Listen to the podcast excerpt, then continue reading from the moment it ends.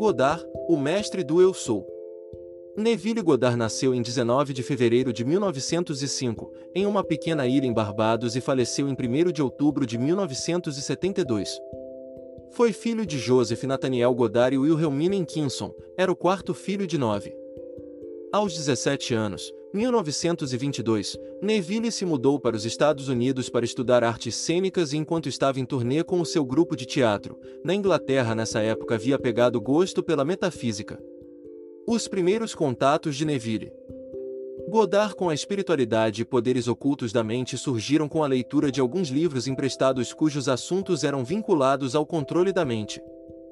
O assunto sobre controle mental ES estava entrando em moda no começo do século XX juntamente com as teorias do espiritualismo, materializações, ciências orientais e magnetismo.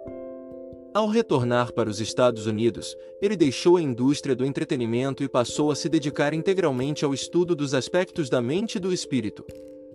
Foi nesta busca que acabou conhecendo Abdullah, que era já afamado guru de que ensinava sobre uma forma de cristianismo esotérico ancestral. Godard assistiu a uma reunião deste místico cristão, Abdullah, e ficou sumamente impressionado com o que o homem expôs em palestra. Mas o que realmente o surpreendeu foi que o homem voltou para ele sem qualquer aviso e disse: Neville, você está seis meses abrasado. Os irmãos me disseram, há seis meses, que você viria. Eu vou ficar aqui até que você aprenda tudo que eu tenho para lhe ensinar, e então eu partirei. O religioso conhecia seu nome e parecia saber também que ele, Neville, era um buscador daquele conhecimento específico. A partir dali, Godard passou a ser seguidor de Abdullah e veio a tomar ciência de que os chamados irmãos que o homem falará eram na verdade seres transcendentais ou espíritos, segundo explicou, seres de luz, que uma vez se encarnaram como seres humanos, acabaram de tocar todas as partes no jogo da vida e, em última análise, transcenderam a terceira dimensão quando quebraram a roda da recorrência. O guru Abdullah treinou Neville por sete anos, ensinando-lhe segredos esotéricos da Bíblia, os poderes da mente e a ligação especial do homem com Deus por meio da aceitação do pertencimento sublime. Durante os anos de 1950, já estabelecido-nos pelos Estados Unidos de forma definitiva, Neville Goddard, assim como seu mestre, iniciou sua jornada de divulgação das técnicas que aprenderam e utilizaram inúmeras vezes, sendo assistido por milhares de pessoas em palestras, programas na rádio, entrevistas em televisão e locais públicos. Sua trajetória de pregador para uma nova era estava bem ao gosto das pessoas dos anos de 1960 e 1970. Segundo consta, ele a muitas pessoas aprenderam com manifestação de tudo que o coração desejasse.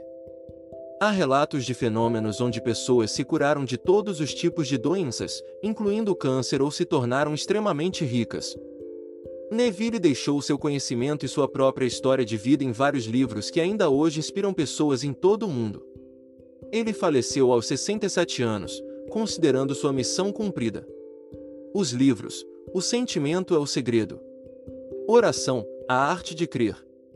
Ao seu comando. Sua fé é sua fortuna. Fora deste mundo. O poder da consciência. Ressurreição. A lei e a promessa. Quando Neville Goddard passou a ensinar os métodos que desenvolveu e os que aprendeu com seu mestre, ainda não se falava nada sobre a chamada lei da atração. Os ensinos de Goddard vão mais fundo do que foram Joseph Morphy e Bob Proctor na relação espiritual do homem com seus direitos divinos, de pertencimento no universo. Ele definitivamente era o mais enfático em dizer que os poderes do ser humano são poderes de Deus, considerando a escala de projeção de cada um.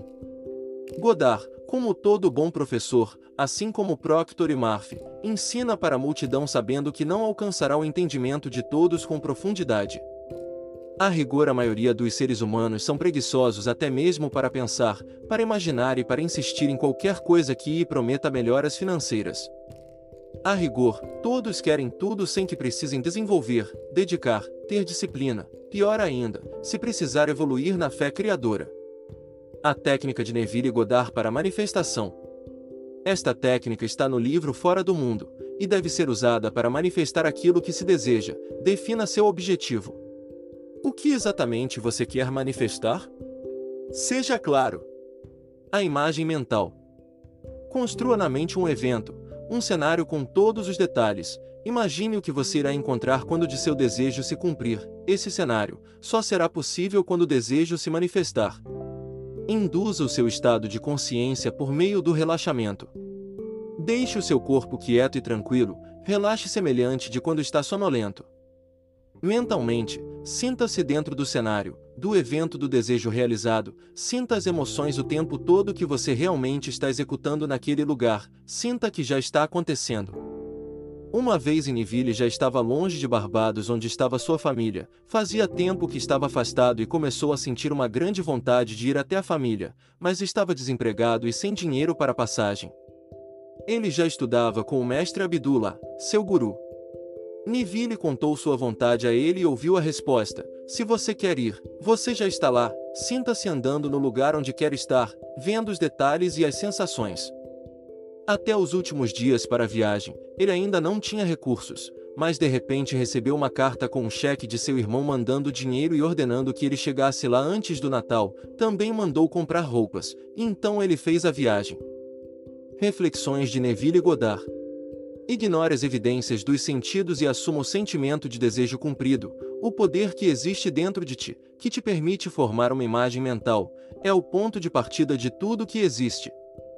Sempre que seu sentimento está em conflito com seu desejo, o sentimento será o vitorioso.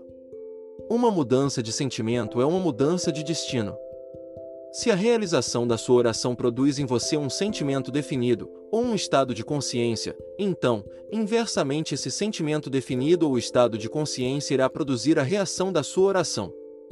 A vida não comete erros, e sempre dá ao homem aquilo que o homem dá primeiro. Assuma a percepção do seu desejo realizado e observe o caminho que sua atenção segue. Comandos, para serem eficazes, devem ser curtos e direto ao ponto. O maior comando já registrado encontra-se nas poucas e simples palavras. O que ele é consciente de ser. Esta é a verdade que liberta o homem, pois é o próprio homem que sempre se aprisiona ou sempre se liberta. A consciência, sendo Deus, é como o Pai. Aquilo que você é consciente de ser é o Filho, dando testemunho de seu Pai. Quando se é consciente de apenas ser, todas as coisas são possíveis, ele disse: Tudo o que determinardes realizar, dará certo. Jó 22, versículo 28. Você está, neste momento, atraindo para si e para o seu mundo tudo aquilo que está consciente de ser neste momento. Agora você sabe o que se quis dizer com: você precisa nascer de novo. João 3, versículo 7. Se você estiver insatisfeito com sua situação atual na vida, a única maneira de mudar isso é tirar a sua atenção das causas que parecem reais para você e desenvolver a sua consciência de ser aquilo que você deseja ser.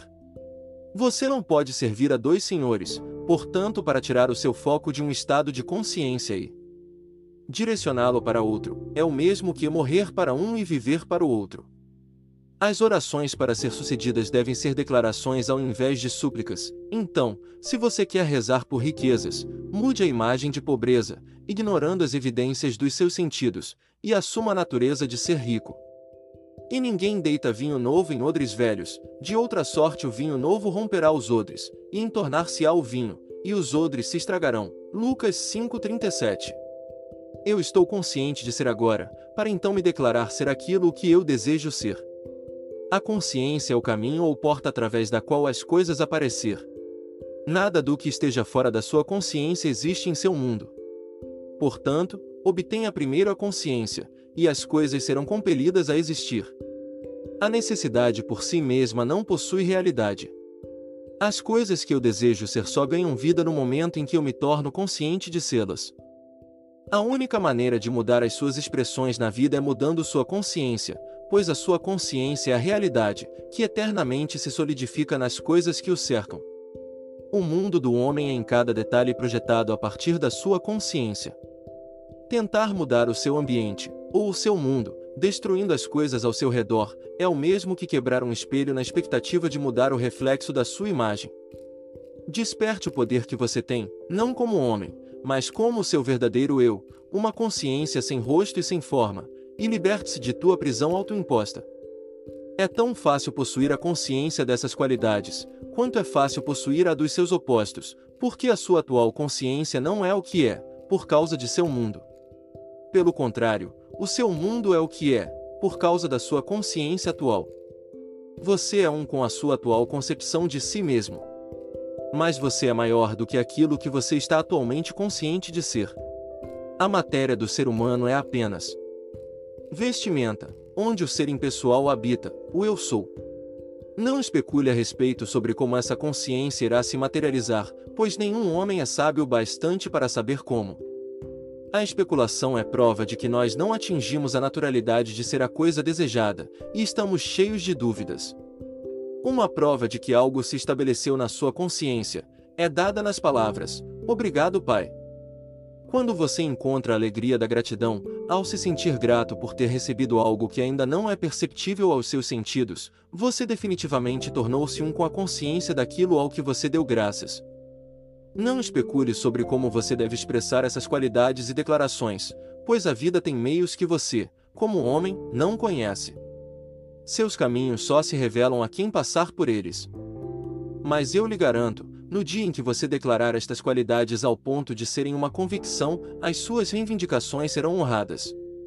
Eu sou a videira, vós sois os ramos.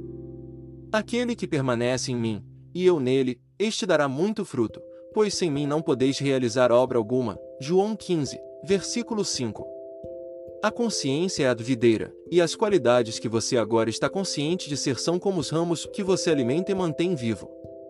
Para dissolver um problema que, que agora se apresenta real para você, tudo o que você deve fazer é remover sua atenção deste problema. Apesar de sua aparente realidade, afaste-se dele em consciência. Quando o ser humano perceber que ele já é agora aquilo que ele está buscando, e começar a afirmar que ele realmente é, ele receberá a prova do seu clamor.